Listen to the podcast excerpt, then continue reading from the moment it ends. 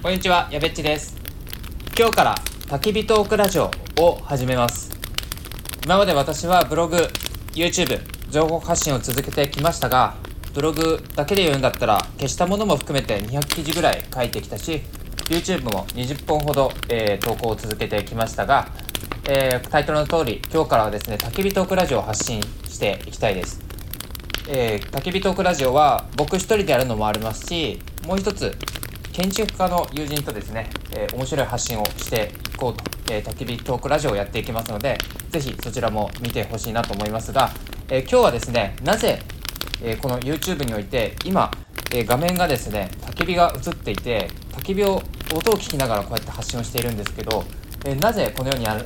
形にしたのか、えその話をしながらですね、え今までの、え YouTube の発信だったりとか、えー僕がなぜラジオに行き着いたかその理由についていろいろお話ししていきたいなと思います。まずですね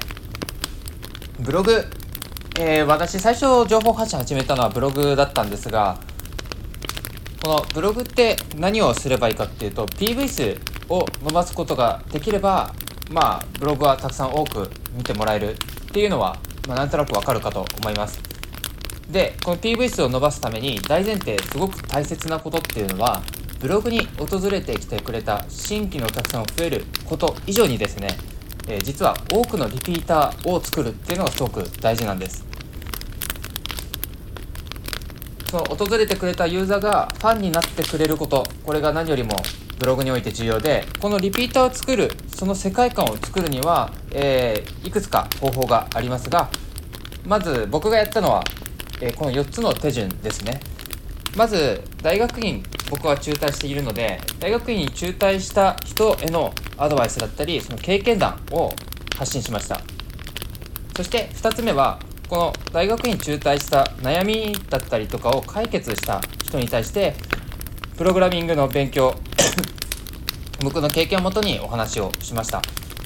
そして3つ目は、えーこのプログラミングの勉強をして、えー実際にエンジニアにどうしたらなれるのかっていう発信もして最後4つ目、えーこのエンジニアに実際になった人がどうやって副業するのかっていうのを実はブログの中で、え発信をしていてこの時系列のストーリーを、えブログの設計にすることで一度僕のブログに訪れた人が、え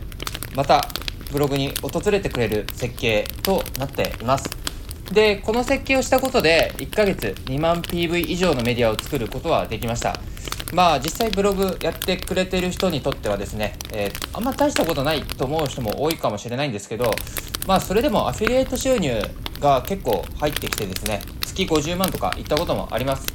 まあ、現在はコロナの状況下でだいぶ収益も落ちていてですね大体5万から10万円ぐらいを行き来してる状況ですね。全然更新もしてないのでまあしょうがないかなとは思います。えーブログはこういったいかにユーザーが離れないように設計をできるかっていうのがすごく重要なんですよね。で、まあ、この話って結構有料級で本当にブログのコンサルをやってる人しか話さないような、えーすごく、えーこの話をしてる人は少ないんじゃないかなと思います。でこのノウハウを持った上で私が次にしょ、えー挑戦したのは YouTube でした。YouTube に挑戦して編集だったりとかサムネイル作成。これは全部、えー外注して、えー僕自身は原稿作成と、えー動画撮影に集中していました。え結果ですね、え最初にも話した通り20本動画出して、え今の時点では400人ほどチャンネル登録者数がいます。まあこれはこれで悪くない伸びなんじゃないかなとは自負しています。しかしね YouTube ってねすごく大変で辛いことが2つありました。1つ目は、まあ、サラリーマンにとって作業時間が圧倒的に時間かかる。YouTube そのものはすごく楽しいんですけどやっぱねサラリーマンやりながら原稿書いて YouTube 撮って、えー外注のディレクションをするのはちょっと大変すぎましたね。まあやってる人もいますけど大体全体の作業時間は、うん、1本あたり5時間ぐらいかかると思います。これからサラリーマンの方で YouTube 始めようと思ったらその覚悟は絶対必要だし、え動画編集もしようと思ったら1本あたりもしかしたら10時間近くかかっちゃうかもしれないです。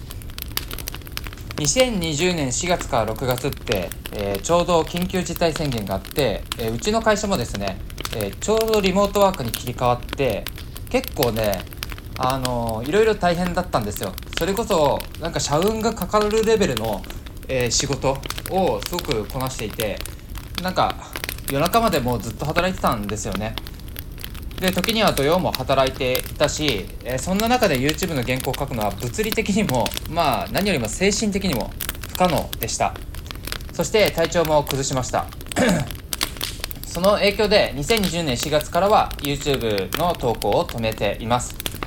僕が好きな本の要約をされている YouTuber のサラタメさんとかってすごいですよね。おそらくサラリーマンしながら他のプライベートの時間全て捨ててですね、えー、YouTube に全力投球しているはずです。で2つ目辛かったことが、えー、質を求めすぎたことですね。外注してお金をかけているのでやっぱり質ってどうしても追い求めてしまうんですよ、えー、質を求めすぎて何度も3000文字以上書いた原稿を僕はボツにしてきました。そして質を求めるあまり、えー、YouTube を投稿するハードルっていうのがもう一気に高くなったんですよね。今までだったらこんなものでもいっかっていうクオリティでも、えー、なぜか許せなくなってしまっている自分がいました。そうこうしているうちにえー、YouTube で発信すること自体がもうあんま面白くなくなってしまって、え、投稿がストップしてしまったっていうのが背景としてありますので、え、これから YouTube を始めようとしている方はですねこの辺はもしかしたら確保しなければいけません。まあそれでもですね僕は発信することそのものはすごく大好きです、え情報発信は多くの人に、え大きな価値を届けることができるしアウトプットすることで自分の思考整理にもなってえ、本当に面白いなと思います。情報発信で少しでも成果を出せた経験がある人なら、えー、ここはすごく共感できるんじゃないかなと思いますね。では、えー、作業時間質。これをあまりにも求めすぎずにサラリーマンの中でできる納得のできる、えー、発信っていうのはどうしたらいいのかっていうのを僕すごく考えたんですよ。でこの問題解決するために行き着いたのがラジオでした。え、音声メディアでの発信です。ラジオなら音声のみの配信なのでまあ動画編集必要ないし作業の負担が圧倒的に減ります。何より一番素晴らしいと思っている点は、えー、ラジオってねすごく真実な自分を表現しやすいんですよ、えー、例えばですねラジオってテレビで人気のお笑い芸人なんかがよく出演したりします、えー、オールナイトニッポンとか有名ですよね。あのオールナイトニッポンの面白さってやっぱり芸能人の裏話が聞けたりとかテレビではさらけ出せない真実な自分をさらけ出していること。そこに面白さがあると思うんですよね。まあナイティナインの岡村さんがラジオで問題発言をして炎上したっていうのも、えー、前にありましたけどもこれってやっぱりテレビでは言えないことをラジオラジオだとポロッとさらけ出してしまったんですよ。つまり真実な岡村さんが出てしまった。こういう真実な自分をさらけ出すことで、えー、自分の世界観こういったものを発信しやすいなと、えー、思いました。ブログの PV 数で、えー、先ほどねリピーターを作りやすい設計の話をしましたが、え自分の世界観を表現できると応援してくれる人ってね出てくるんですよ。まあもし共感してくれる人がいたらですけどね、えまたラジオなら、え自分の発信を皆さんはあの仕事しながらとか作業しながら勉強しながら聞くことができるんですよね、えー、耳だけ傾けてもらえればそれだけで十分っていうのはなんか素晴らしいなと思っていてそもそも動画で、えー、視覚聴覚全てを10分以上奪ってしまうっていうのは、えー、自分だったらすごく嫌です、え、それだけの価値を提供できればいいかもしれないんですけど今ってノウハウ的なそういう話ってもう世の中に溢れていてみんな飽きちゃってるんじゃないかなって僕は思ってるんですね。もちろん映像もあればなおさら質にこだわって、えー、いろいろね編集することはできるんですけど、えー、でも皆さんは作業しながら聞いてくれる方が僕にとってはすごく負担が少ないし、えもっと濃い情報をお話しできるんじゃないかなと考えました。なんで まあ、音声だけでもすごく学びがあって、本当になんか癖になってしまうような、聞いていたくなるような音声メディアっていうのを発信してみたい。ただ発信するだけだと、あの、皆さんは聞いてもらえないと思うので、えこういった焚き火トークラジオっていうものを、え、用意しました。焚き火トークラジオ、えー皆さんも焚き火見たことありますか？あの空間ってなんかすごく人の話がずっと聞いていたくなりません？僕はその世界観をすごく作りたくてですね、え焚き火トークラジオっていうのを始めました。え YouTube で多分これをやるとですね、チャンネル登録者数、前よりも伸びは悪くなるかもしれませんね。えーしかしですね、今までお話しした自分の世界観、こういったものを作ることで、えー少しでも、えー自分に